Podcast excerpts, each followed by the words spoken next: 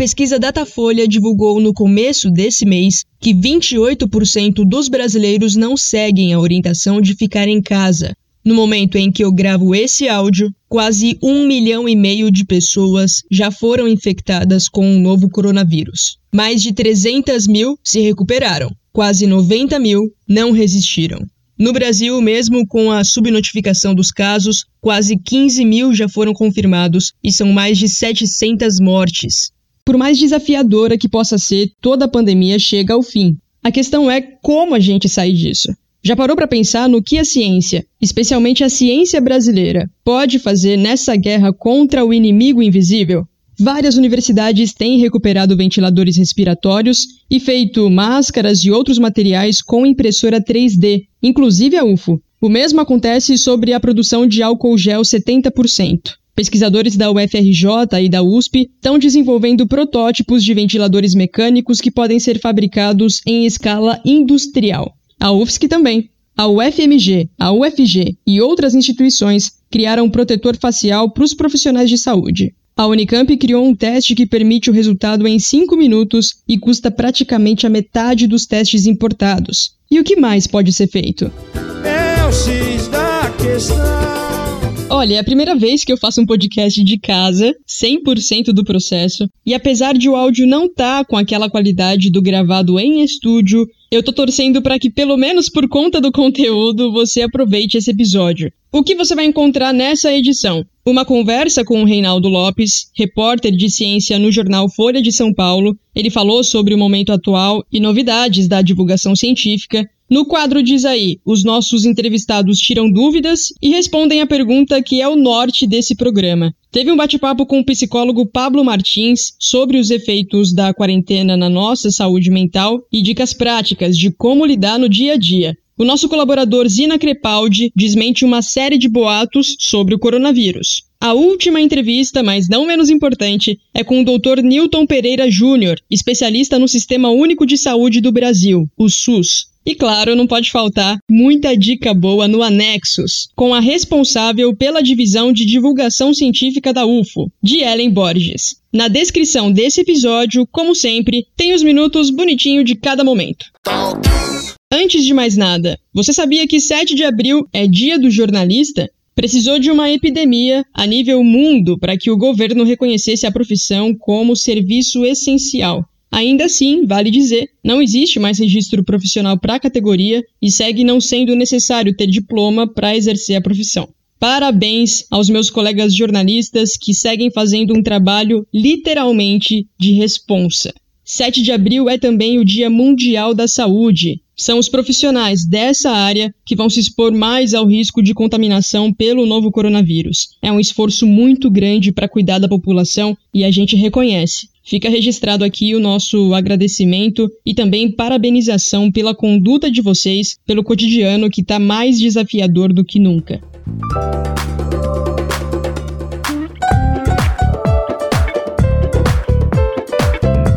Ciência.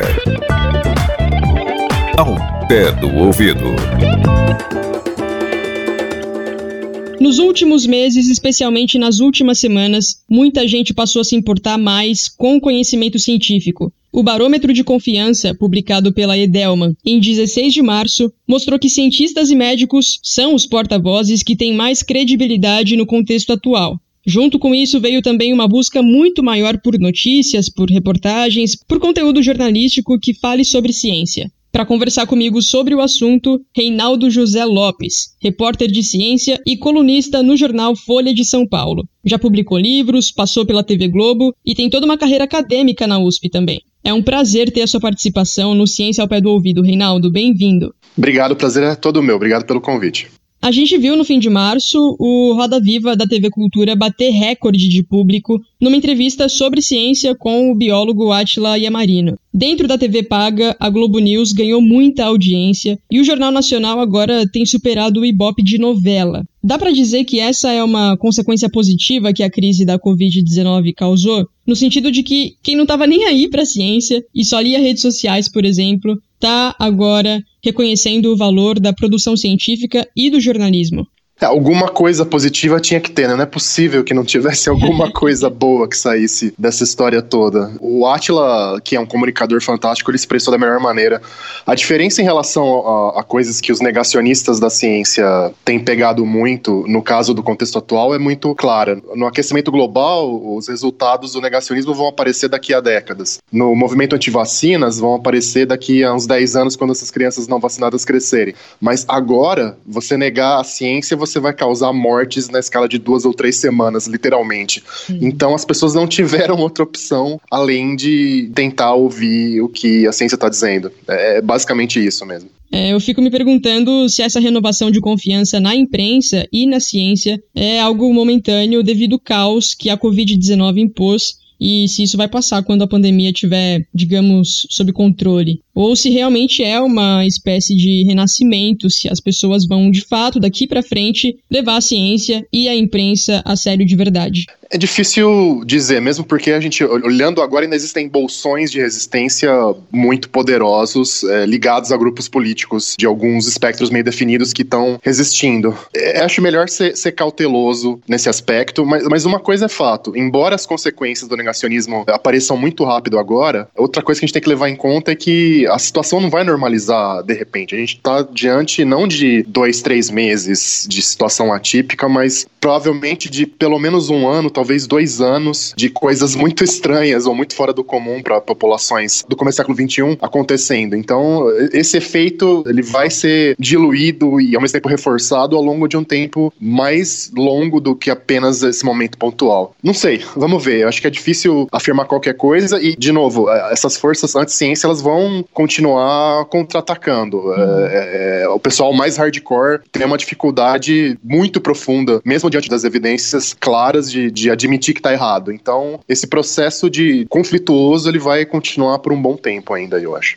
Reinaldo, a gente sabe que os testes são imprescindíveis para a tomada de decisão, né? Você conhece a real situação do Brasil e aí você consegue definir por quanto tempo mais mantém o isolamento, quais são os próximos passos, enfim. Os países que até aqui têm conseguido lidar melhor ou de forma menos pior com a Covid-19 são aqueles que têm testado massivamente a população com o Brasil não fazendo testes suficientes. Os testes que estão aguardando o resultado demoram para ficar prontos. E isso leva a gente a crer que existe uma subnotificação grande da quantidade real de casos. Nesse contexto, que desafio você enxerga como repórter de ciência? Pois é, a coisa é muito complexa e você falou em certa sobrenotificação. É praticamente certo que a sobrenotificação é gigantesca. Não é, não é um pouquinho, é muita coisa. A gente não consegue dimensionar, mas no mínimo, no mínimo, é 90%, provavelmente bem mais que isso no, no nosso contexto atual. Eu acho que é importante, então, para você explicar o cenário para a população, é você sempre reforçar que, olha, quando a gente fala hoje a gente teve 40 mortes e, sei lá, mais mil casos registrados, isso aí é sempre, sempre a ponta do iceberg iceberg e também reforçar uma coisa que a gente está vendo no mundo inteiro, que é o seguinte: pessoas de sintomas muito, muito leves ou mesmo aparentemente assintomáticas, tem uma discussão sobre isso, essas pessoas também são vetores importantíssimos e talvez sejam os vetores mais importantes do vírus nesse momento.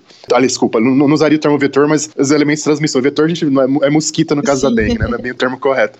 Mas, enfim, são os elementos de transmissão mais importantes do vírus. Então, de mensagem até prática, tipo, se você tiver uma pega um atestado e não vai trabalhar, pelo amor de Deus. Porque você pode estar tá fazendo a diferença entre a vida e a morte para um idoso, ou para uma pessoa com diabetes, ou para alguém com hipertensão, que você vai cruzar com ela no, no metrô, no ônibus, e não vai nem, nem ter ideia de que foi você que levou aquilo para ela acho que reforçar o tempo todo essa questão da ponta do iceberg, acho que é a mensagem mais importante pro, pro público nesse momento eu tenho visto muita, mas muita gente falando coisas do tipo, ah, eu não sou grupo de risco, ah, não tem problema se eu sair na rua, tá tudo bem. Essa é uma burrice, é uma burrice, desculpa, é uma burrice monumental as pessoas falarem isso. Elas têm que botar na cabeça o tamanho da burrice que elas estão falando quando elas falam isso. Hipertenso, né, que é...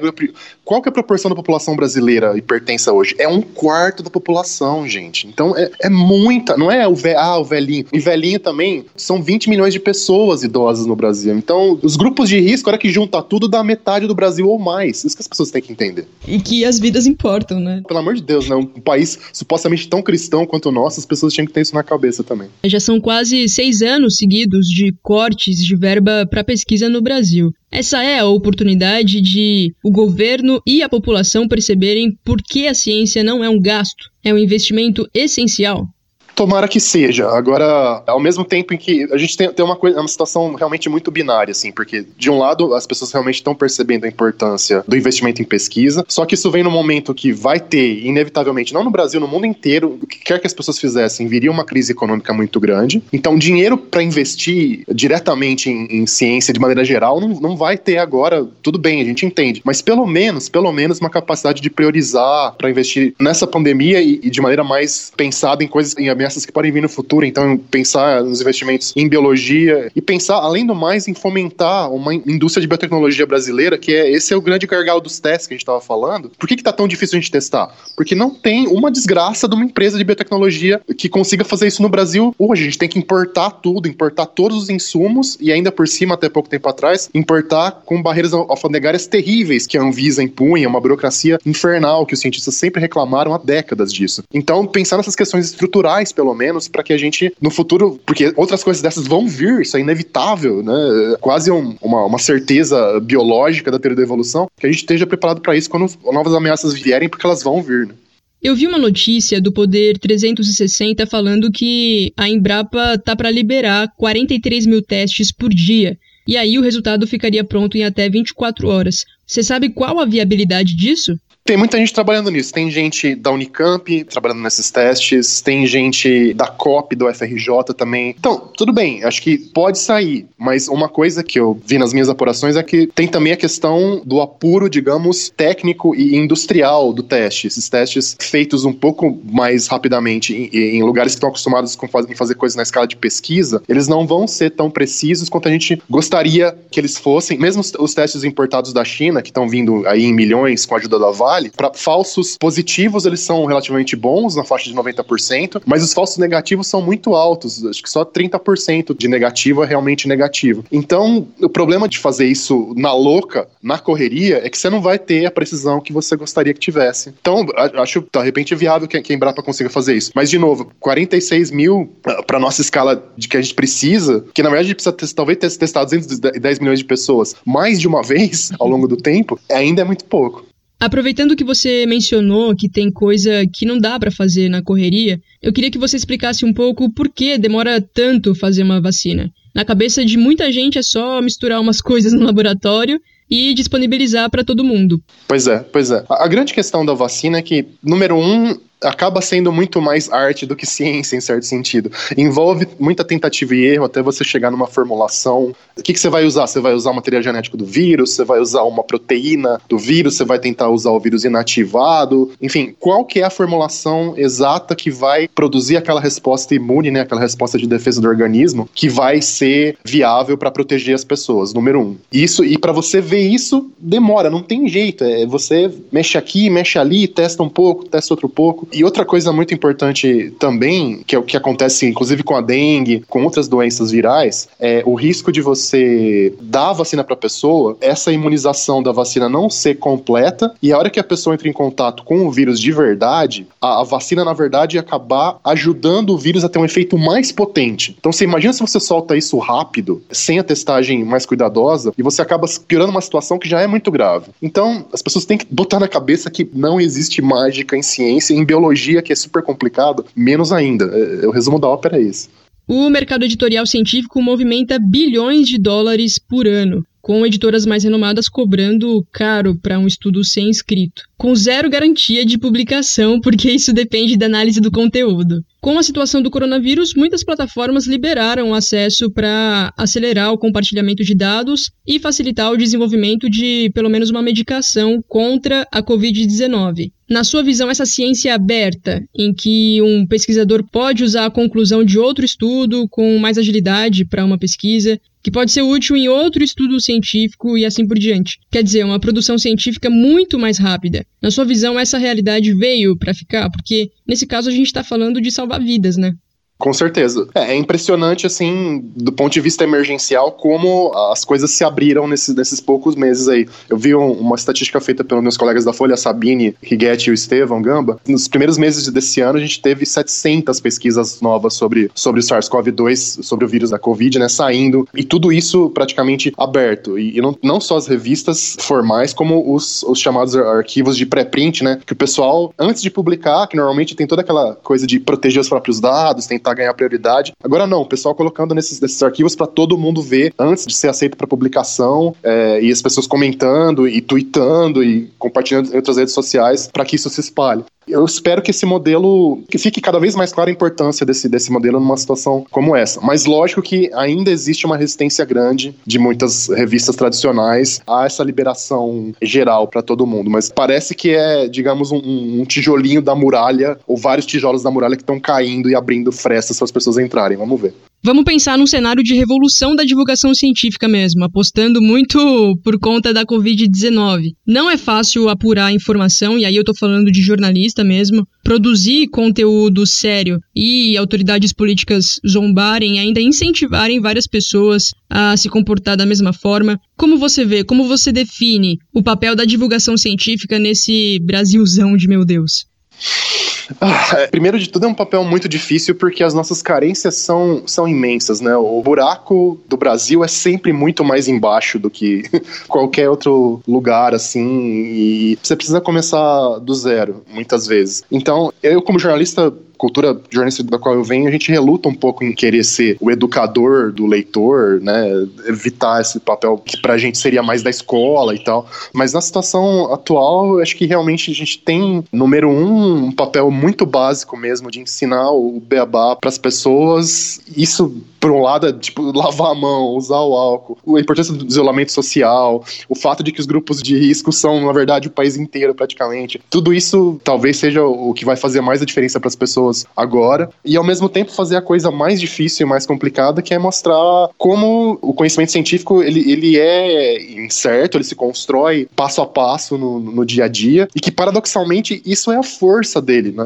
Essa, essa capacidade de lidar com incerteza, de se transformar com conhecimentos novos e tal, é o que faz com que a gente faça coisas cada vez melhores, esperamos, e, e avance e construa um conhecimento mais sólido sobre o mundo. Então, é, acho que são essas. tentar se equilibrar nessas duas pontas aí desse espectro, bem diferentes uma da outra, no fundo.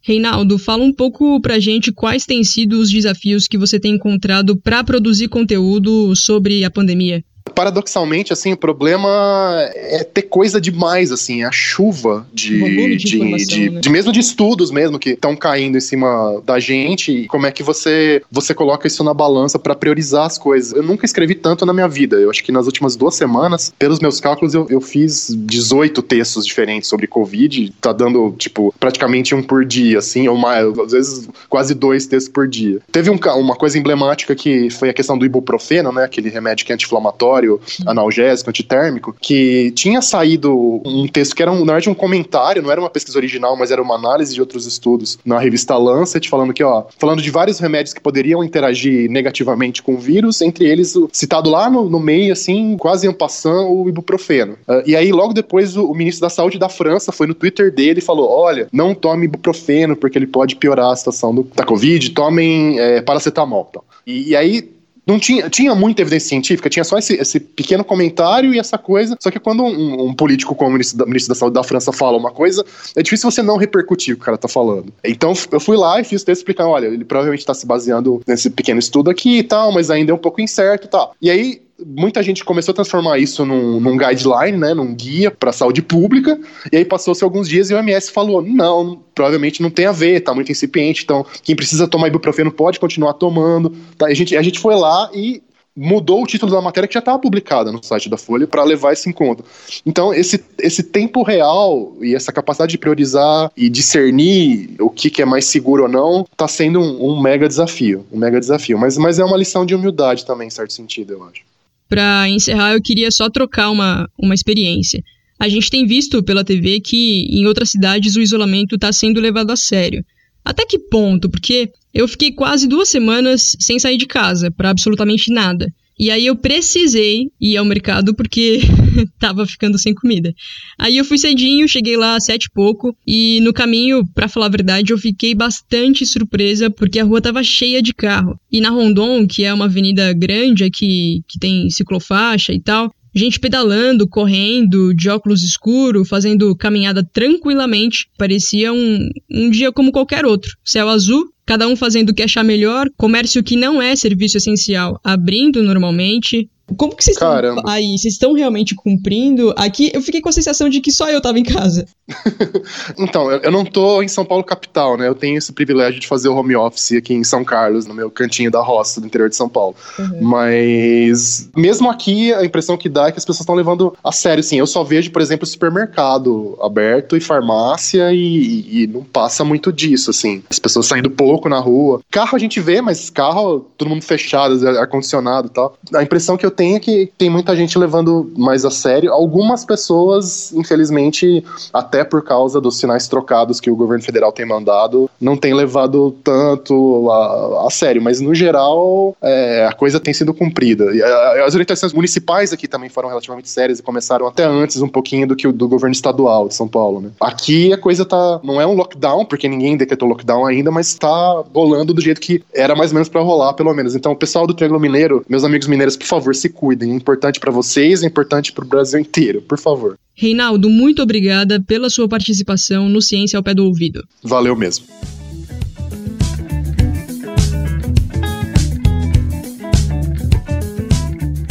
Chegou a hora do nosso quadro de perguntas e respostas. Tá pensando o quê? Diz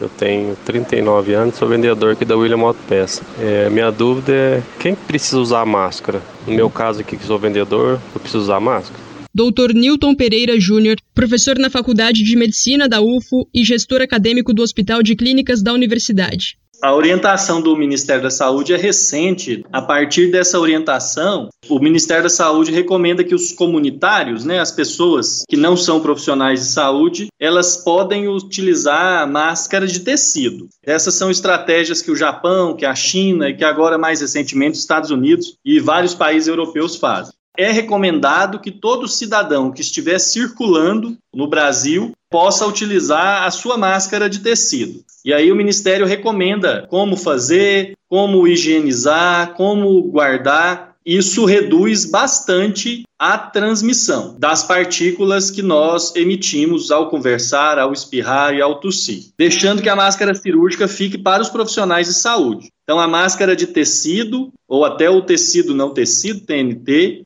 pode ser utilizado pela população, mas profissionais de saúde têm que usar máscaras específicas. Meu nome é Lu Anderson, tenho 24 anos. A minha dúvida sobre o Covid-19 é em relação aos hospitais que eles estão construindo, os chamados hospitais básicos. É, o que eles irão fazer com todo o material pós-epidemia? Provavelmente, cada gestor que estiver montando o seu hospital já deve ter um destino específico. Então, dependendo do tipo de material, dependendo do tipo de equipamentos que o hospital utilizar, não existe uma regra geral. As regras são particulares de cada cidade, de cada estado. Quase todos os hospitais de campanha que estão sendo feitos são reutilizados para outros tipos de estruturas. Estruturas de eventos, grandes tendas, estruturas para outros tipos de ações que não só da área da saúde. E existem algumas estruturas que são específicas. Por exemplo, o Exército tem os seus próprios hospitais de campanha eles montam nessa, nesse, nessas situações, desmontam e guardam para os próximos eventos relacionados à saúde. Mas a maioria das tendas são tendas que são utilizadas em grandes eventos. Cada hospital vai ter um plano é, específico.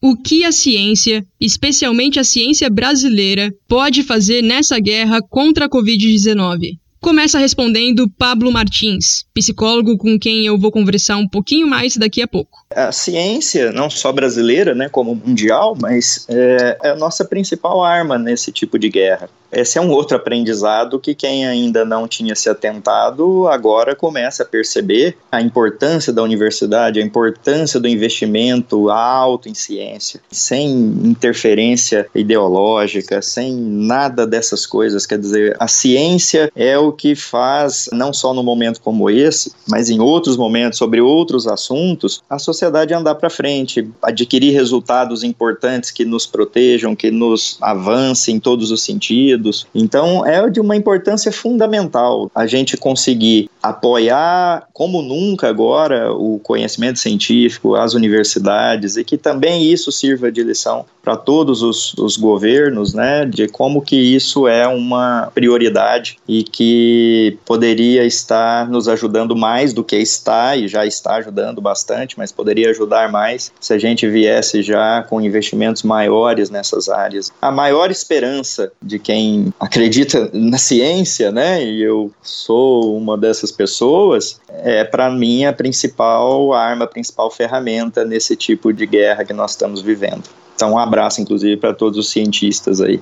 Agora, Reinaldo Lopes, repórter científico da Folha de São Paulo, com quem a gente conversou no começo do podcast. Eu acho que nesse momento a gente precisa de muita ajuda para quem puder, dos nossos biólogos, biólogos moleculares, virologistas, epidemiologistas, conseguirem entender basicamente o que, que o vírus faz, como ele se espalha, quais as características dele, que é uma coisa que ainda ninguém sabe, então a gente pode ajudar a construir esse conhecimento. Esse conhecimento vai ter um impacto direto para as pessoas, assim. Sei lá, eu tô apostando na nossa capacidade de que se tem uma coisa boa no caráter nacional brasileiro, se é que, se é que existe a nossa capacidade de se virar bem com pouca coisa. E tô, tô vendo muita gente fazendo esforços para desenvolver os testes, para trabalhar com vacinas. Tem um trabalho no INCOR lá da USP com um modelo de vacina que pode ser bem interessante, promissor, diferente do que eu tenho visto em outros lugares. Então, eu, eu acho que a gente tem uma capacidade de construir conhecimento básico e, e, de repente, de até inovar, desde que esse pessoal tenha algum apoio, pelo menos estratégico, que não teve até agora, infelizmente. E uma coisa que me dá esperança é a experiência da Zika. Apesar de tudo, apesar do desastre humanitário que foi os casos de microcefalia no Nordeste e tudo mais,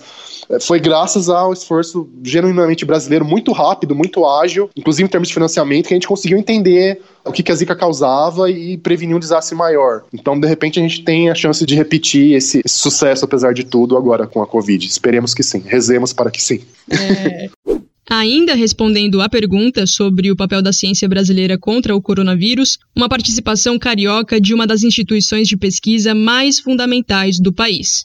Olá, meu nome é Aline da Rocha Matos e eu sou pesquisadora do Laboratório de Vírus Respiratórios e do Sarampo do Instituto Oswaldo Cruz, no Rio de Janeiro, que atua na linha de frente de pesquisa e diagnóstico laboratorial do novo coronavírus. A ciência brasileira tem um papel fundamental no combate ao coronavírus. Diversos grupos de pesquisa estão mobilizados para dar à sociedade uma rápida resposta, assim como já agimos em outras crises sanitárias, como a associação entre Zika e microcefalia. Antes mesmo dos primeiros casos suspeitos no continente americano, a Fiocruz, por exemplo, já havia validado um protocolo de diagnóstico laboratorial pré-estabelecido por um grupo de pesquisa internacional. Em seguida, em parceria com o Ministério da Saúde e a Organização Pan-Americana de Saúde, atuou na linha de frente de preparação dos laboratórios públicos de diversos estados brasileiros e de nove países na América Latina para a detecção do novo coronavírus. Esta ação, que foi liderada pelo Laboratório de Vírus Respiratórios e do Sarampo do Instituto Oswaldo Cruz, só foi possível devido a um trabalho de anos de estruturação da rede de vigilância do Ministério da Saúde. Também vale ressaltar a rápida mobilização da unidade produtora de kits de diagnóstico da Fiocruz em Biomanguinhos para o desenvolvimento e produção de milhares de kits de diagnóstico, utilizando também conhecimento prévio adquirido com projetos de resposta a emergências anteriores. Pesquisadores brasileiros de universidades e institutos públicos de saúde também já conseguiram isolar o vírus em laboratório e realizar o sequenciamento viral de dezenas de amostras em tempo recorde. Atualmente, redes de pesquisa estão enfocando em estudos clínicos que visam identificar a resposta de pacientes brasileiros a esta infecção a partir da administração de medicamentos específicos. Além disso, estudos para entender a dinâmica da evolução viral dentro do país também serão de fundamental relevância para entender as cadeias de transmissão na nossa sociedade. Por fim, cabe ressaltar que é um momento de se voltar a investir na ciência brasileira, para que as redes de pesquisa se fortaleçam, as universidades e os centros de pesquisa se equipem de forma mais moderna e para que possamos estar mais perto do protagonismo da ciência mundial acerca do tema.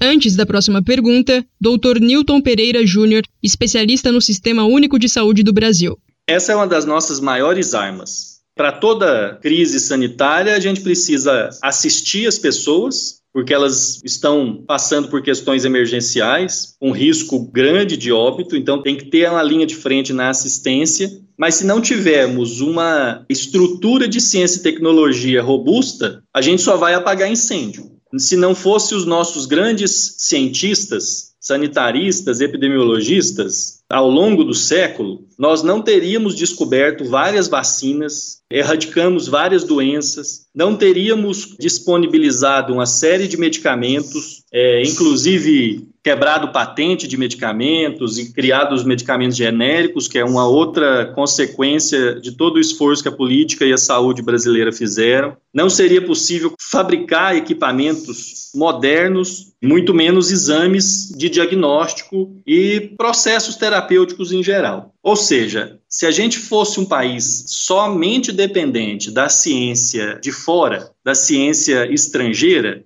que é necessária, nós não conseguiríamos sair de uma série de crises que nós já saímos. Principalmente nesse momento, que é uma crise internacional, Infelizmente, a gente vê pouca solidariedade entre os países, né? A gente acabou de ver final de semana aí uma guerra por respiradores entre Brasil, China e Estados Unidos. Todos os países estão querendo salvar os seus cidadãos. Por isso que é importante nós termos capacidade nacional de produzir ciência e produzir tecnologia. Esse é um dos grandes problemas que o Brasil enfrenta nos últimos quatro, cinco anos. Houve uma redução bastante expressiva do orçamento para a ciência no Brasil. A CAPES perdeu mais de 80% do seu financiamento, CNPq, Ministério da Ciência e Tecnologia, a Universidade Federal de Uberlândia, vocês já fizeram várias matérias sobre a redução do orçamento da ciência e tecnologia é, e da própria Universidade Federal. E o dinheiro, né, o orçamento do SUS para ciência e tecnologia, que também já foi muito importante expressivo, hoje ele é bastante reduzido.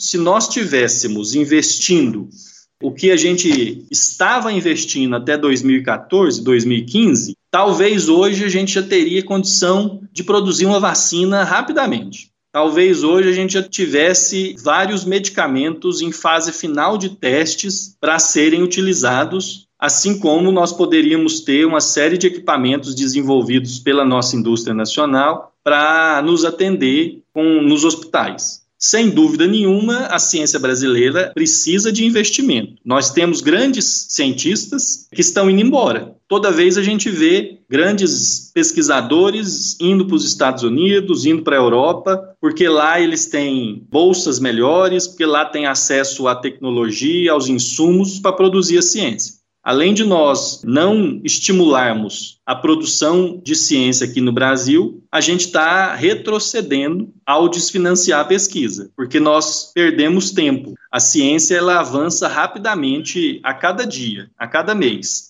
Quanto menos ciência a gente tiver sendo produzida no Brasil, mais dependente nós seremos de outros países do mundo a ciência se torna obsoleta, porque ela vem para cá, não é a ciência de ponta, é uma ciência de segunda ou terceira linha, se torna muito mais cara, e os produtos dessa ciência produzida em outros países do mundo não são feitos para a nossa população, para a nossa realidade. Medicamentos que são testados nos Estados Unidos na Europa e na Ásia não levam em consideração a nossa população, nosso genótipo, as nossas variabilidades genéticas, muito menos socioculturais. Então, é um grande retrocesso o não investimento em ciência e tecnologia. E a gente percebe isso nessa época de crise. Né? São as crises que explicitam as nossas deficiências.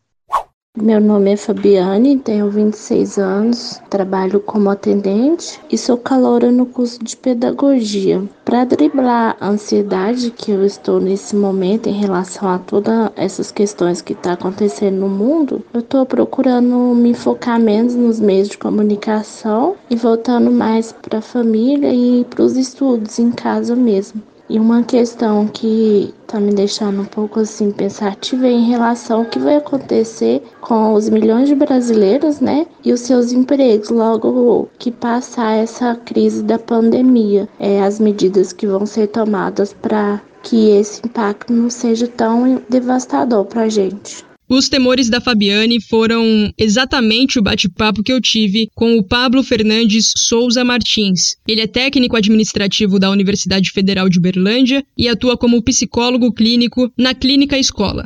Pablo, obrigada pela tua participação. Queria começar te perguntando quais são os efeitos do isolamento na nossa saúde mental. Os verdadeiros efeitos a gente vai perceber só daqui mais alguns meses que a gente pode inferir de acordo com o que a gente já conhece do funcionamento humano. O simples fato, por exemplo, da gente estar tá distante fisicamente, né, de outras pessoas, as pessoas estão em casa com a sua família, outras estão sozinhas, mas a gente não tem encontrado amigos, né, muitos não têm encontrado até namoradas, enfim. Isso por si só já tem um efeito é, bastante significativo. A gente precisa desse contato, isso é uma coisa da nossa natureza, não é uma coisa aprendida só. Então o distanciamento social pode trazer né, essas sensações de solidão, de angústia. Isso falando só da questão do distanciamento das pessoas. E aí, obviamente, nós temos agora outras preocupações, que é o próprio medo em relação à doença, né, ao vírus, e as preocupações econômicas, né, as pessoas que estão com uma incerteza de como vão conseguir arcar com os seus compromissos financeiros e que isso gera, então, mais estresse, uma ansiedade ainda maior pode agravar quadros de depressão. Tudo isso traz efeitos bastante intensos nesse momento. Você tocou em dois pontos-chave. Primeiro, como lidar com o medo que pode surgir sobre saúde agora. E, em segundo lugar, quem está preocupado com o emprego, com como vai pagar as contas, a incerteza do amanhã na questão financeira. O que, que dá para fazer nesse momento? Em relação ao medo da contaminação, eu acho que a gente tem que ter cuidado apenas. Eu sempre lembro às pessoas que o medo é uma resposta também natural e que, diante de uma interpretação de perigo, o corpo se prepara para reagir. Outros animais têm o mesmo mecanismo e nós temos isso de longa data na nossa evolução. Sentir medo é uma coisa natural. O que às vezes acontece é que a gente calcula mal os riscos, às vezes para mais, às vezes para menos. Então eu digo sempre que ter medo demais é muito ruim, ter medo de menos também é ruim, porque vai fazer você se colocar em risco. O que é importante é que as pessoas entendam que se elas ficam em casa, se elas obedecem essas orientações agora de confinamento, elas estão praticamente protegidas. Se quando elas precisarem sair, tomarem cuidado com as coisas que vão voltar para casa, né, coisas de supermercado, ter um sapato só para sair e deixar esse sapato separado, tirar a roupa, tomar um banho. Quer dizer, o ambiente dentro de casa, ele está seguro. Então agora é uma preocupação de quando sair de casa e em casa ficar tranquilo, porque é o ambiente absolutamente seguro que você pode ficar agora. Sair na rua, se expor, encontrar pessoas, ir a festinhas, a, que seja de poucas pessoas em casa de alguém. Isso não é nem um pouco indicado agora. Então não há necessidade de ter esse medo todo se você está respeitando as orientações desse momento de confinamento. Em relação à parte econômica, é outro medo que as pessoas têm. Eu acho que uma coisa também que as pessoas precisam entender, e muitas vezes alguns discursos públicos não ajudam muito, é que esse é um momento diferente para todo mundo e que requer de todos nós algum nível de esforço. Não dá para a gente querer manter a mesma renda, não dá para a gente querer manter todos os serviços que a gente pagava. Há realmente uma necessidade de que a gente se adapte por um período a um outro tipo de vida e que cobre das autoridades que cuidem dos mais necessitados. Isso é uma obrigação do poder público garantir o mínimo para a sobrevivência das pessoas, para que elas tenham uma vida digna, né? Isso é uma coisa que tem que ser garantida sempre. Agora, num momento como esse, muito mais, e não fazer terrorismo para as pessoas de que elas têm que escolher entre trabalhar e morrer ou pegar o vírus ou elas morrem de fome, porque vão perder o emprego. Não é obrigação do Estado garantir que essas pessoas tenham o mínimo de condições de passar por esse período. E todos nós vamos ter que fazer um esforço. O empresário vai ter que entender que o lucro dele vai ser menor, ou que ele vai trabalhar sem lucro líquido nesse momento. Todo mundo, toda a sociedade vai ter que fazer um esforço para vencer esse desafio. Com muita notícia o tempo todo sobre a pandemia, como driblar a ansiedade que muitas vezes toma conta? Eu tenho orientado algumas pessoas que me perguntam isso da seguinte forma: é claro que você não vai ficar alienado do que está acontecendo, até porque as instruções do que a gente precisa fazer elas se modificam com muita velocidade. Então, estar sabendo se mudou alguma coisa da instrução é importante. Se você já está consciente de qual é o quadro, de que você está respeitando o isolamento social, eu penso que é importante que as pessoas também tenham a possibilidade de se distrair sair um pouco desse assunto em casa. Assistir um filme, brincar com o filho, desligar mesmo um pouco a TV, não porque ela não está falando a verdade, ela está falando a verdade, mas não há necessidade de eu ver que a curva aumentou tantos mil infectados em três, quatro, cinco jornais. Então eu posso ver um filme, eu posso conversar com alguém online, fazer uma videochamada. Isso é uma coisa. A outra é a necessidade de você manter uma rotina mínima. Isso tem deixado as pessoas também ansiosas, porque elas acordam sem saber exatamente o que vão fazer em que horário. Muitos mesmo em home office, né, estão estão com trabalho, bastante trabalho em casa, só que acabam envolvendo outras atividades no meio, vai lavar uma roupa, vai fazer um bolo, vai e isso de maneira desordenada o que parece ajudar pode piorar um pouco a ansiedade, porque fica a sensação de que eu estou fazendo coisa que não devia naquele momento, e a sensação de que quando eu estou fazendo uma coisa que é legal, que está me relaxando, eu fico culpado porque eu deveria estar tá fazendo outra coisa. Então organiza minimamente, sem forçar muito a barra, sem metas rígidas demais, mas organize qual é o seu horário de trabalhar, qual é o horário que você vai não fazer nada, que você vai decidir se vai ver um filme, uma série, assistir, ler um livro livro que você estava querendo ler há um tempo. Essa organização mínima da rotina também pode diminuir um pouco a ansiedade. Para quem está trabalhando de casa e se percebe desconcentrado, é, uma certa angústia até, procrastinação então nem se fala. Você tem alguma orientação para além de organizar os horários?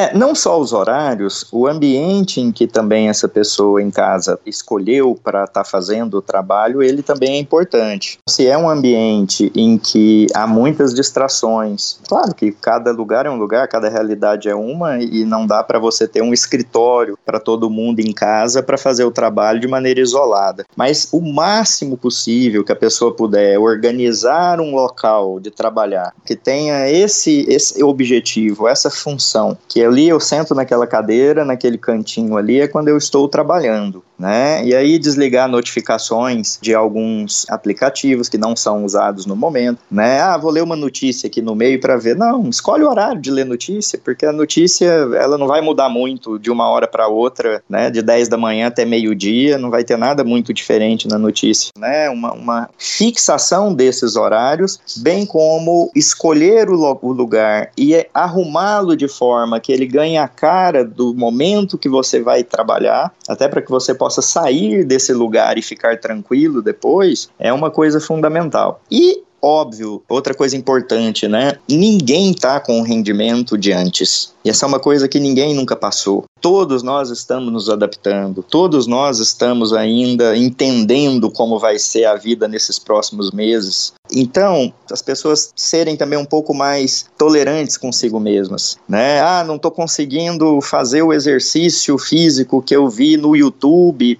Ok, tenta amanhã, né? Ah, eu estava fazendo uma dieta, saí dela, não Tudo bem. Quando é que você ficou o dia todo dentro de casa? Você faria essa dieta muito bem numa outra rotina. Em contrapartida ao home office, para quem trabalha com saúde, em muitos casos esses profissionais precisam ficar separados de um jeito mais firme da família. E aí? Como lidar com o estresse, a falta de contato físico e manter a cabeça saudável durante esse período? É fundamental que os profissionais da saúde, médicos, enfermeiros, técnicos de enfermagem, psicólogos, fisioterapeutas, nutricionistas, todos esses que estão trabalhando diretamente na linha de frente ali, estão em hospitais, né, em unidades de saúde, compreendam que, assim como eu estava dizendo há pouco, é um momento diferente, nunca ninguém passou por isso e que vai ter estresse se eu não admito isso, se eu não permito entender isso, a coisa mais piora do que ajuda. Porque entendendo isso, eu posso pedir ajuda, né? Eu posso recorrer a um, um colega para desabafar, eu posso recorrer a um profissional, um psicólogo, poder ter uma orientação nesses dias. Eu posso entender que eu também tenho limites. Tudo bem eu ter medo. As pessoas dessas áreas, elas estão cansadas porque o trabalho está exaustivo, elas estão com medo, que é natural e não há nenhum problema sentir medo, né? E ainda estão sofrendo, como você disse, às vezes com essa questão do, do isolamento é, da família ainda bem que a gente tem esses recursos, né, de primeiro poder, se for dentro de uma mesma casa, é possível ter um contato mesmo de longe, distante, de conversa, mas se utilizar agora bastante das videochamadas, de poder conversar, perguntar como que tá, é, oferecer apoio, né, mostrar que nós todos, enquanto sociedade, reconhecemos o trabalho desses profissionais e que nós não esperamos deles que sejam heróis apesar de já estarem sendo. Eles são seres humanos como outros quaisquer, eles podem adoecer também do vírus ou de estresse. Então, é fundamental que esses profissionais entendam que eles precisam também se cuidar. Eles precisam ter um limite, não só em relação à contaminação, mas em relação à própria saúde mental, para que eles próprios não venham a sucumbir num momento desse que se espera tanto deles, né? Mas que eles possam entender que é, eles são vulneráveis como qualquer outra pessoa. Até aqui a gente falou bastante dos desafios, mas do ponto de vista psicológico, quais são as oportunidades desse isolamento? Tem um lado bom nisso tudo?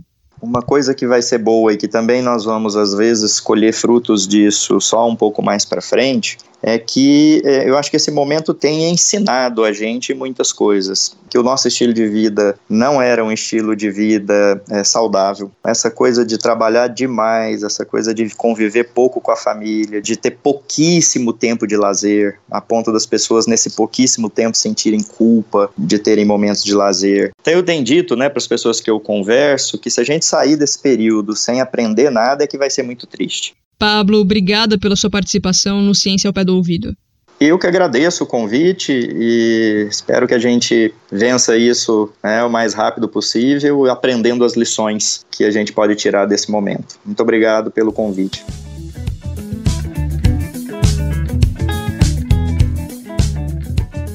Talvez uma das coisas que a gente possa aprender com essa pandemia é o quanto informação séria, checada, comunicada com responsabilidade faz diferença. Num caso extremo como o que a gente está vivendo, pode literalmente salvar vidas. No começo do programa, eu comentei que 7 de abril é dia do jornalista e é justamente esse profissional que tem o compromisso de apurar os fatos, as informações que surgem, fazer um filtro e eticamente publicar notícias, reportagens e informar as pessoas. Pensando nisso, Usina Crepaldi, colaborador do Ciência ao Pé do Ouvido e estudante de jornalismo na Universidade Federal de Uberlândia, chega para desmentir uns absurdos que estão rodando por aí.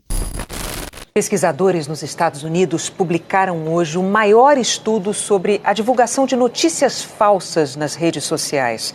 Mentiras são difundidas de forma muito mais rápida e abrangente do que as notícias reais.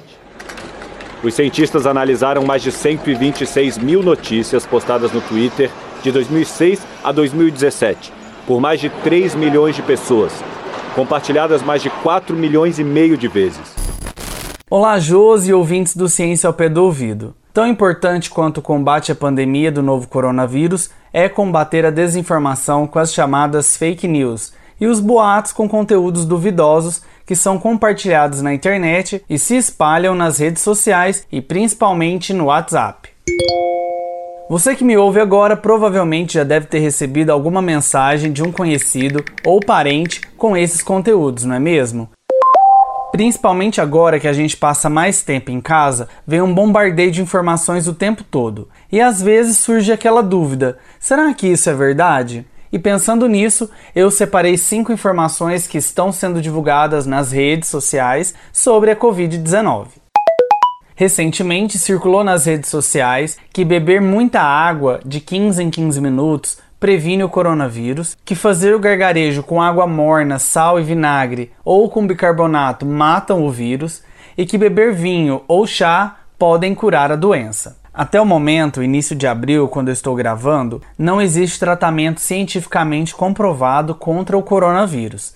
Fazendo tudo o que esses boatos indicam, você vai conseguir no máximo manter o corpinho bem hidratado, o que inclusive é fundamental ainda mais nesse calorão. Agora, dizer que previne ou que cura a infecção é fake, é falso. O melhor que você pode fazer para se cuidar é lavar sempre as mãos com água e sabão e ficar em casa. Zina, mas eu preciso sair, o que, que eu faço? Olha, você pode usar uma máscara caseira. Inclusive, no portal comunica.uf.br tem um tutorial sobre como você pode fazer a sua. Carregue o seu álcool em gel, 70%. Além disso, claro, leve o isolamento físico a sério. Outro assunto que toda semana chega no WhatsApp é sobre o anúncio de uma vacina contra a Covid-19. Ora dizem que a descoberta é do Brasil, outra hora que foi a China, a Rússia ou Israel. Pessoal, isso é fake. Embora os cientistas do mundo inteiro estejam se dedicando ao estudo do novo coronavírus, a descoberta de uma vacina segura e eficaz é uma solução ainda distante. Normalmente, as vacinas são criadas depois de 5 a 10 anos de muita pesquisa.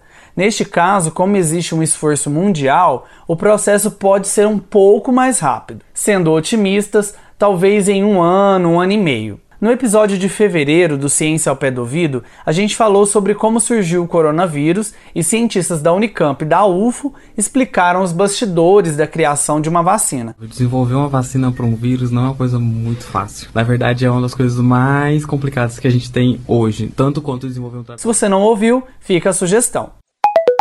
Surgiu a informação que o coronavírus é maior do que o normal e que, por isso, qualquer máscara impediria que o vírus entrasse no organismo. Gente, isso é fake. O coronavírus não é maior do que o normal e o uso da máscara não te protege de contrair a doença, mas impede que você espalhe o vírus se estiver contaminado, apresentando sintomas ou mesmo estando assintomático. É importante reforçar e esclarecer que, mesmo sem os sintomas de febre, tosse dificuldade para respirar, uma pessoa pode estar infectada e contaminar outras pessoas por gotículas de saliva. Por isso, a utilização de máscara por todos em transportes coletivos, elevadores, entre outros lugares com maior circulação de pessoas, é uma importante barreira física contra a propagação do vírus. Também no site do Ministério da Saúde tem todas as dicas de como você pode fazer a própria máscara em casa. Assim você protege as outras pessoas e ainda ajuda o ambiente produzindo menos lixo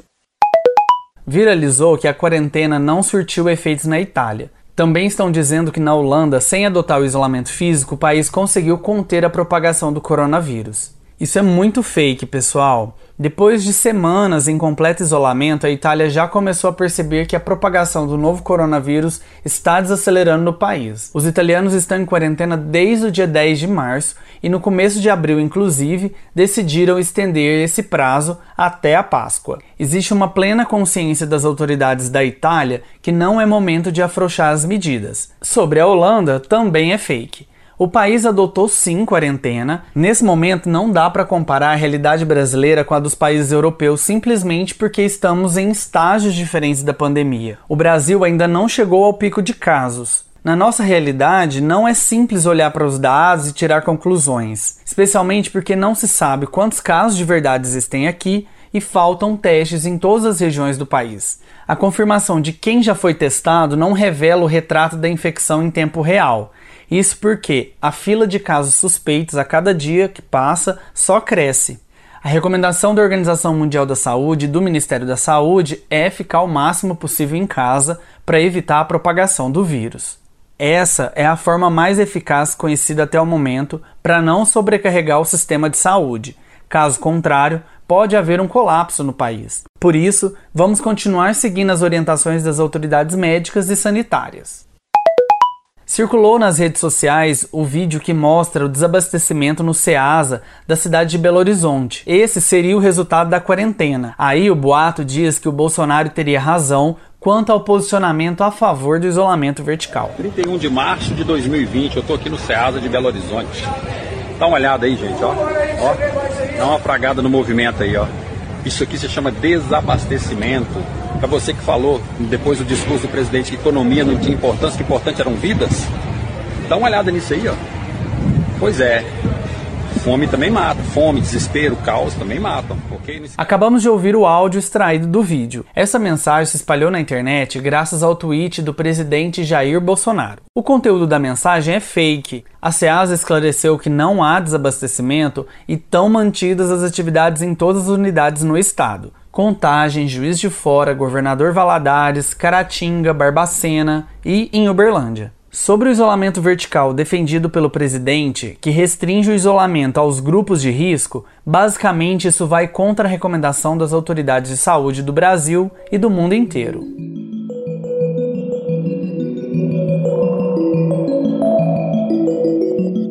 Essas informações foram checadas pela agência Lupa, boatos.org, pela equipe Fato ou Fake, que inclui o G1, o Globo, Extra, Época, Valor, CBN, Globo News e TV Globo. Se você receber alguma mensagem com foto, áudio ou vídeo sobre o novo coronavírus, antes de sair compartilhando, analise o conteúdo, vê se tem link, se a fonte é confiável, se não tem erros de português, se a informação é séria, de qualidade, se pode realmente salvar vidas. Antes de finalizar, eu recebi esse áudio e nesse momento de isolamento social é bom a gente poder rir um pouquinho. Tava aqui pensando, né? Por que, que a minha mãe falava, não era criança, né? Há quanto tempo. Hoje que eu tô entendendo isso. Hoje você não sai de casa, nem aqui, nem na China. Agora que eu fui entender isso daí. Tá aí, minha mãe tinha razão. Vamos ficar em casa, sair somente quando for necessário e tomar claras medidas de higiene e de distanciamento. Até a próxima, pessoal! Feitos os devidos esclarecimentos, a gente segue para a última entrevista desse podcast. Eu conversei com o médico sanitarista Newton Pereira Júnior, professor na Faculdade de Medicina da UFO e gestor acadêmico do Hospital de Clínicas da Universidade. Doutor Newton, obrigada por encontrar um tempo aí no hospital para essa gravação. Eu queria muito que a gente tivesse nesse episódio a voz de um médico que conhece o sistema de saúde brasileiro, porque eu acredito que a gente precisa ainda entender qual é a capacidade de atendimento que o Brasil tem hoje. É, ok, acho que é importante destacar inicialmente que o Sistema Único de Saúde é o nosso maior aliado no enfrentamento a essa pandemia.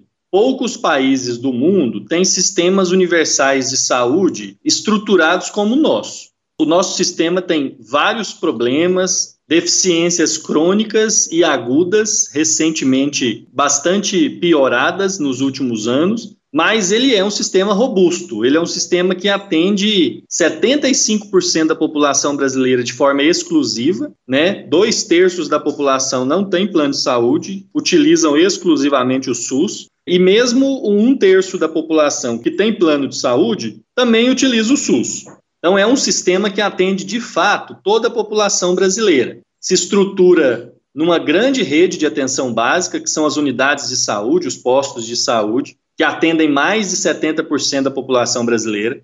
Tem uma rede de urgência e emergências gigantesca, com unidades móveis como o SAMU e unidades fixas como as UPAs e os hospitais, os pronto-atendimentos. E tem uma rede hospitalar grande. Ela é insuficiente para a nossa demanda, mas ela é bastante grande, com leitos de enfermaria, leitos de UTI, leitos de cuidados de média e de alta complexidade. Então, o nosso sistema, ele é bastante forte, principalmente porque, além da assistência, ele tem um grande subsistema vinculado a ele, que é a vigilância em saúde, que agora ganha destaque. A vigilância em saúde, eu sempre brinco que ele é o, ela é o juiz de futebol. Se for um bom juiz, o juiz não aparece no jogo e os jogadores se destacam. A vigilância em saúde, da mesma forma. Se está se tá indo tudo bem, se não temos grandes epidemias, grandes surtos, é porque a vigilância em saúde está fazendo o seu papel adequadamente, contendo os casos de meningite, de tuberculose, de febre amarela. Quando há algum problema, a vigilância em saúde aparece com mais ênfase. E aí a gente vê agora a importância da epidemiologia, da vigilância sanitária, da prevenção, da vacinação, que são todas ações da vigilância em saúde. Nenhum sistema privado, nenhum plano de saúde e poucos sistemas do mundo têm uma vigilância em saúde tão forte quanto a vigilância em saúde brasileira.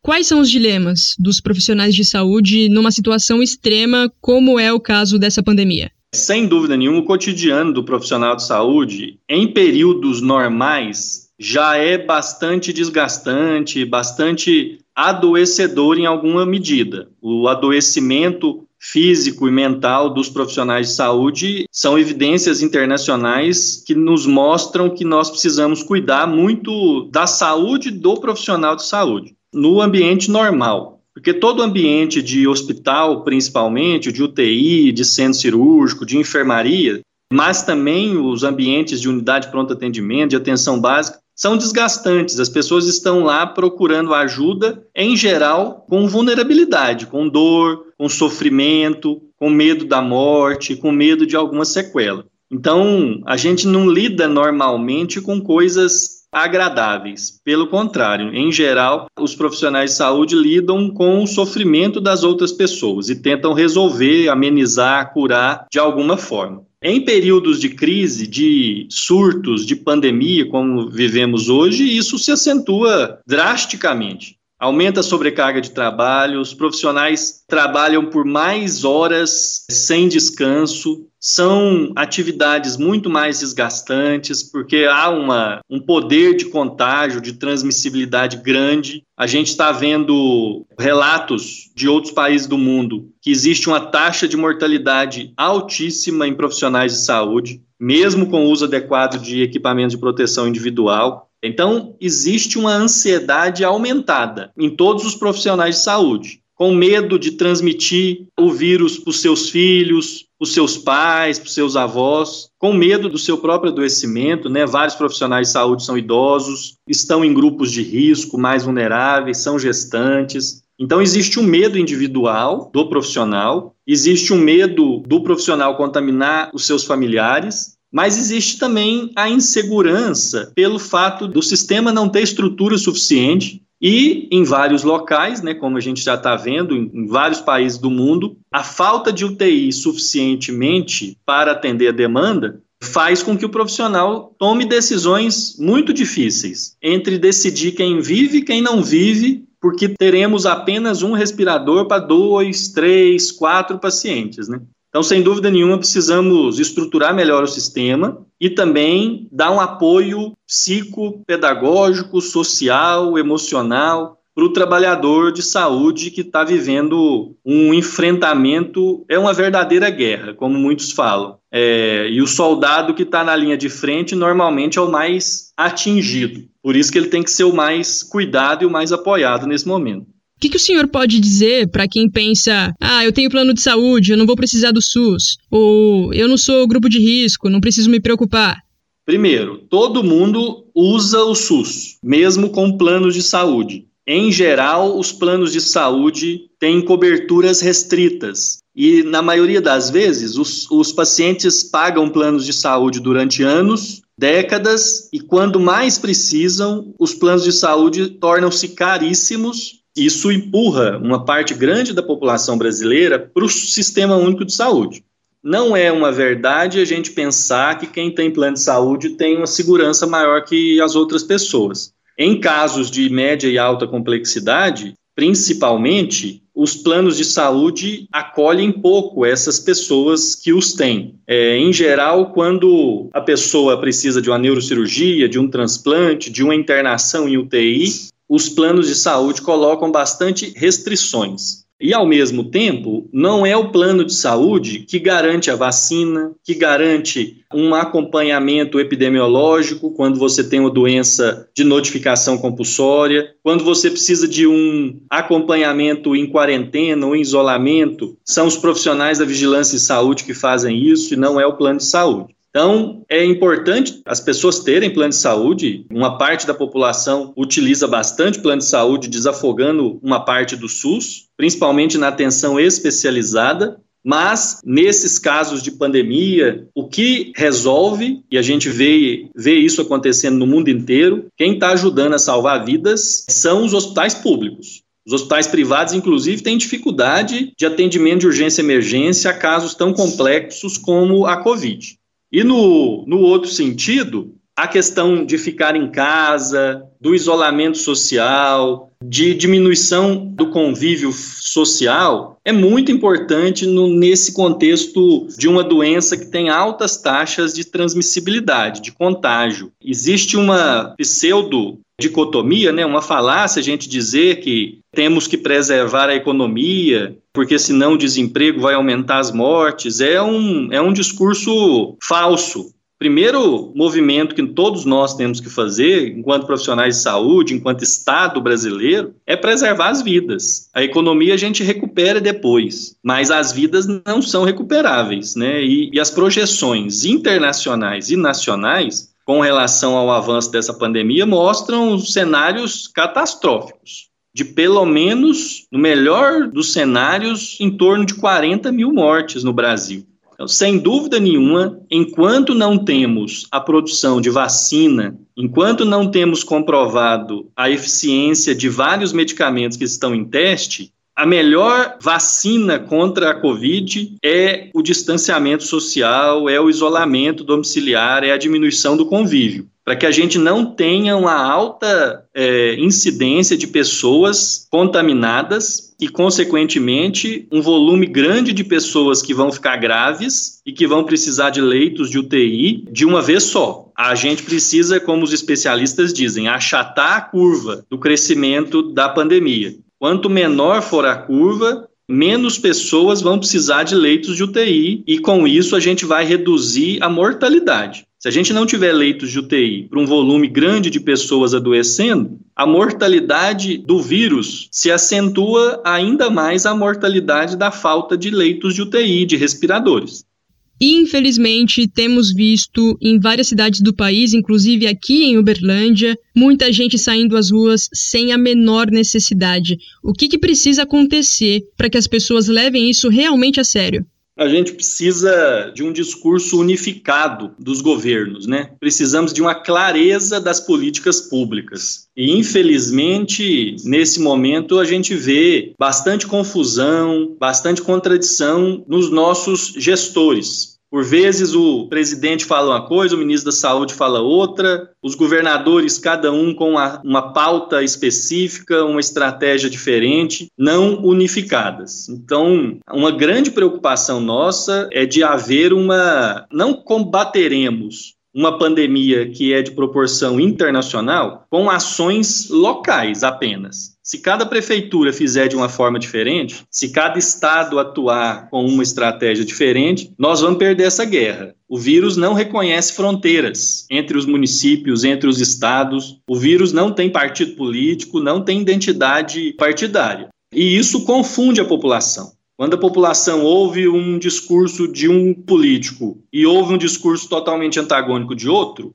a população vai ficar confusa. Então, a culpa não é da população. O principal responsável são os gestores das políticas públicas que não dão respostas claras. Hoje, o nosso isolamento social, que o Brasil está fazendo, em maior ou menor medida em cada estado, ele não é um isolamento social agressivo, igual temos hoje na Itália, na Espanha, onde o exército está na rua proibindo as pessoas de saírem de casa, não é como a China que coloca dispositivos eletrônicos nas casas das pessoas para elas não saírem de casa. A gente tem um isolamento bastante frouxo. Pessoas andam pelas ruas, vão nos supermercados em, em aglomerações, estão indo na praia, como nós vimos ontem, as praias do Rio de Janeiro, que a televisão mostrou. O isolamento social no Brasil ele é bastante frouxo, bastante falho ainda. E mesmo assim já conteve a curva de crescimento. Todas as ações que nós tomamos hoje, ela reflete para os próximos 15 dias, que é o período de incubação do vírus. Então, nos últimos 15 dias, nós começamos a fazer um isolamento.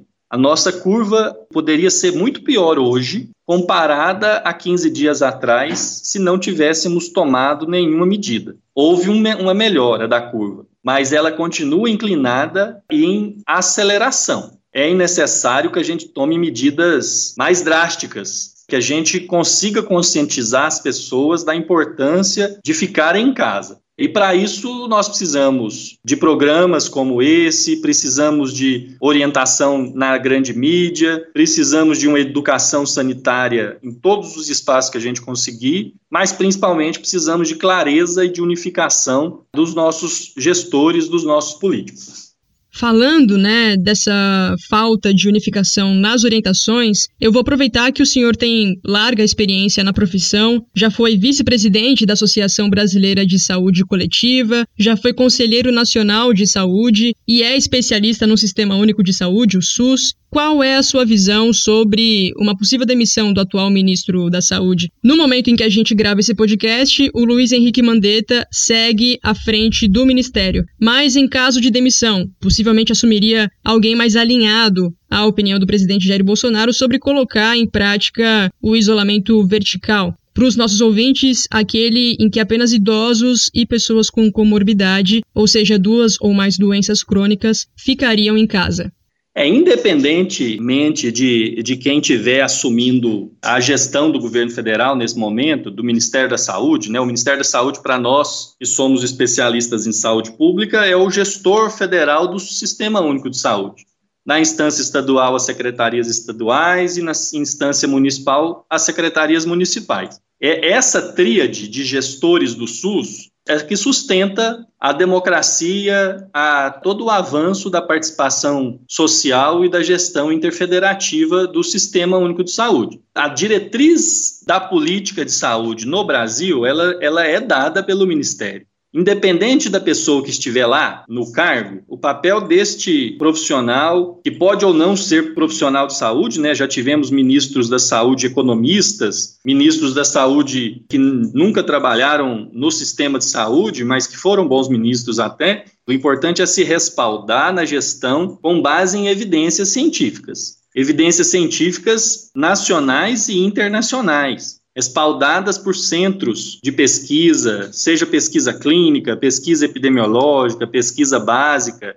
O nosso país é um dos maiores produtores de ciência, de tecnologia em termos de saúde. É, não é por falta de evidência científica que um gestor vai fazer uma, uma boa ou uma má gestão. Essa atual gestão do Ministério, apesar de algumas falhas, de demora na compra de insumos, de retardar algumas decisões que deveriam ser tomadas lá em janeiro, quando a gente já sabia do que o Covid che estava chegando no Brasil, tivemos vários alertas e, e tivemos atrasos na condução da política. Mas essa gestão atual do ministro Mandetta mostra que foram feitas algumas ações corretas, de orientações, inclusive, contrárias ao próprio presidente da República. Né? E mesmo assim, ele manteve a questão técnica. Os profissionais que estão com eles são profissionais com experiência em gestão do SUS, em nível municipal, em nível estadual, federal, inclusive.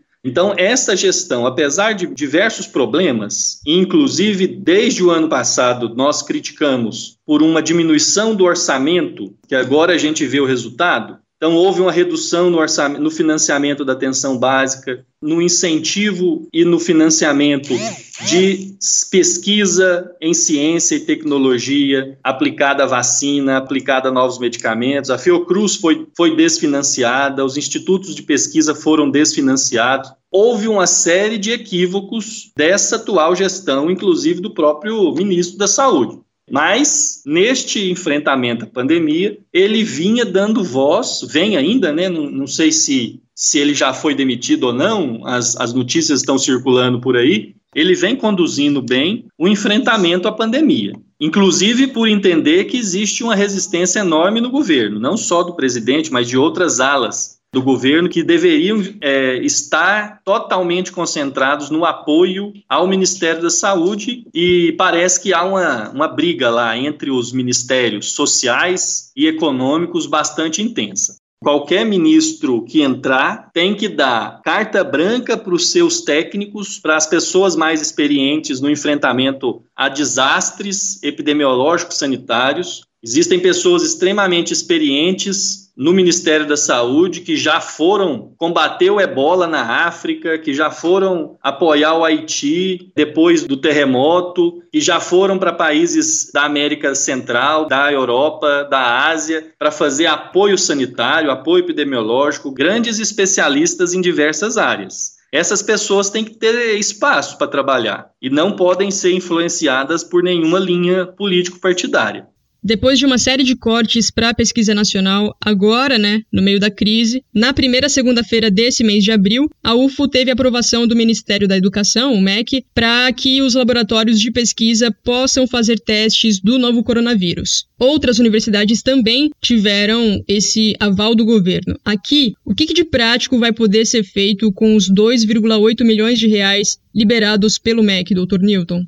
É, vai ser muito importante para que a gente possa ter os nossos testes para o HC, para o município, para a região, de forma mais rápida. Quanto mais rápido a gente fizer o teste, quanto mais rápido o resultado sair, mais condições os nossos médicos, as equipes de saúde vão ter para tomar as decisões clínicas, né? Seja confirmando ou descartando a Covid, a gente vai ter muito mais condições de saber para que rumo a gente está indo tanto do ponto de vista da assistência individual a uma pessoa que está aqui internada na UTI ou na enfermaria, a gente fica semanas aguardando a confirmação do diagnóstico, seja por um critério epidemiológico global. Né? O Brasil, como muitos pesquisadores estão usando a metáfora, está pilotando um grande avião com um painel de comando desligado. A gente não sabe para que lado a gente vai, porque nós estamos testando muito pouco a nossa população. Alguns estudos mostram que a gente tá, não está testando nem 10% da real situação. Então, essa, essa solicitação que foi feita pela universidade, pela reitoria, nós aqui do HC apoiamos a articulação com os laboratórios de pesquisa, tanto aqui de Uberlândia, do professor Mineu, do professor Ernesto, do professor Luiz, e lá em Patos de Minas também com o professor Matheus, esses insumos vão apoiar a, a cidade, a região e o nosso HC na tomada de decisões mais corretas, mais precisas. Talvez não seja suficiente, porque o número de casos é crescente. O estado de Minas é o estado com maior número de subnotificação apresentado esse final de semana, é o estado que mais espera exames, é o estado que menos notifica até o momento, menos confirma diagnóstico. Então, nós temos aí, a gente está bastante atrasado. Talvez a nossa situação esteja muito próxima da situação de São Paulo. Só que São Paulo tem um volume de testes muito maior do que o nosso, do que o nosso estado para a nossa região vai ser excelente essa contribuição que a Universidade Federal de Berlândia vai fazer novamente para a sociedade. Doutor Newton, muito obrigada pela sua participação. Obrigado a você, parabéns pelo programa é, e obrigado aos ouvintes.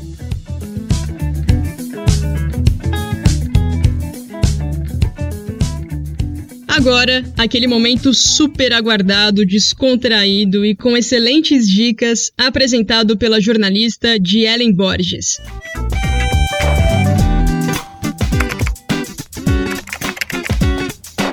Anexos. Anexos. Anexos. Anexos.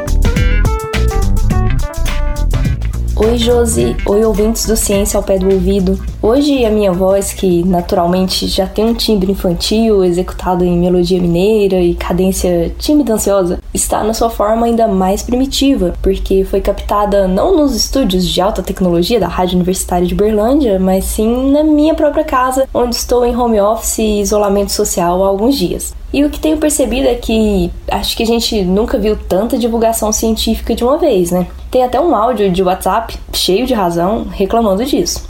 Nossa senhora, meu nariz tá entupido também e eu tô, também tô ficando é doida. Vai trabalhar, fica em casa, morre de vírus, morre de fome, marido em casa, filho pulando, filho gritando, gato miejando, gato cagando, gato miando, cachorro latindo, tudo junto, vídeo de biólogo, vídeo de médico, vídeo de empresário, vídeo de infectologista, vídeo do enfermeiro, vídeo do povo, vídeo do zap, velho do zap, tudo do, do padre, velho do padre, o vídeo do padre, o vídeo do pai de santo, o vídeo do pastor, do especialista, especialista disso, especialista daquilo.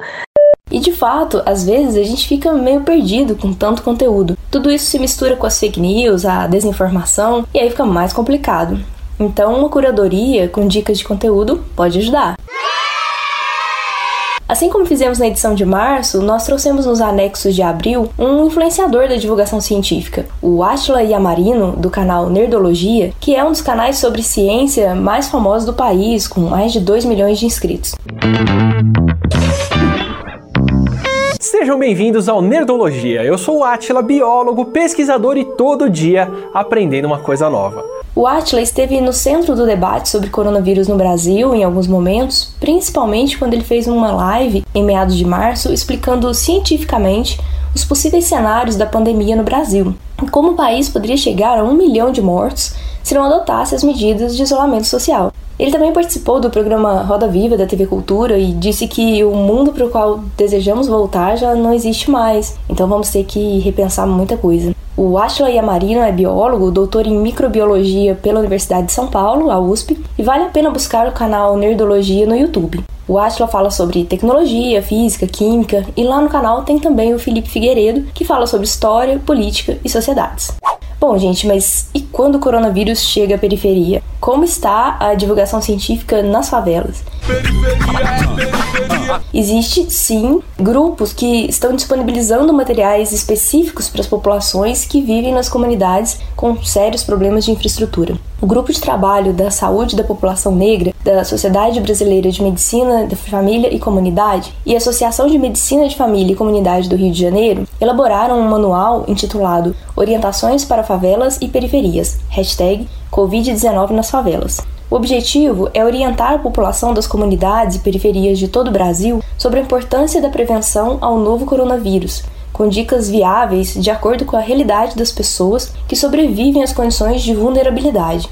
Por exemplo, tem dicas sobre os cuidados para circular utilizando o mototáxi, como se proteger no transporte público e como entreter as crianças em casa durante a quarentena. O material está disponível no site sbmfc.org.br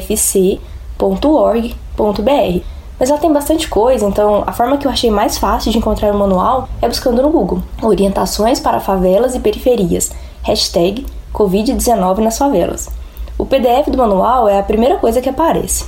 Gente, busquem também a comunicação pública da ciência. As universidades e outras instituições públicas estão produzindo excelentes conteúdos direto da fonte. Eu vou dar o exemplo aqui da UFO, claro. Ah, bem pensado. Em especial, eu gostaria de indicar o Instagram UFO Underline Oficial. Lá nós temos vídeos, links para reportagens e colunas escritas pelos próprios cientistas da universidade e até uma sessão de dúvidas. Nós chamamos de Pergunte a um Cientista, em referência ao evento do grupo Via Saber de São Paulo, que nós já fizemos em parceria com eles aqui em Uberlândia também. As dúvidas que são enviadas pelo público que nos segue no Instagram são respondidas pelos nossos pesquisadores e as respostas são publicadas nos stories. E fica tudo salvo lá nos destaques do perfil UFO Underline Oficial no Instagram.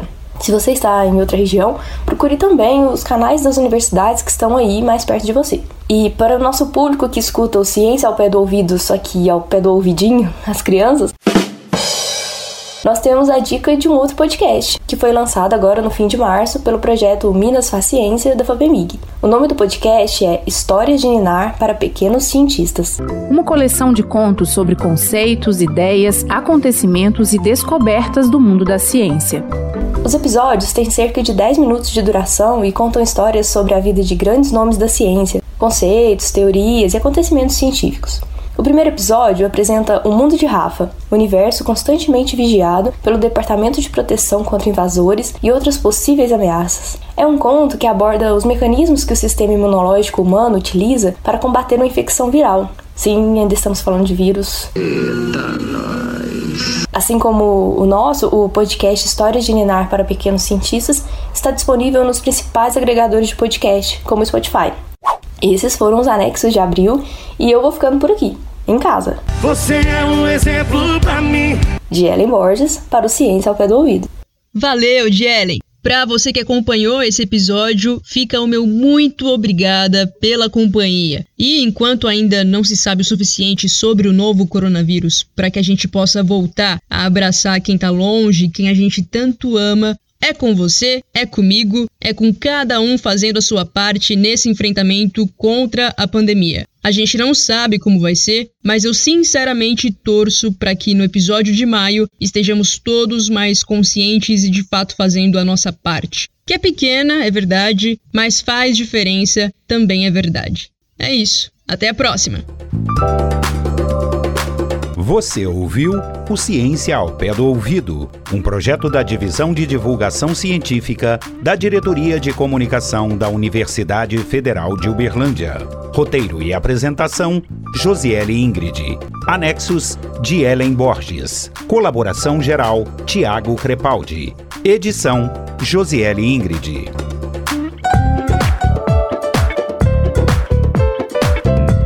Ciência ao pé do ouvido.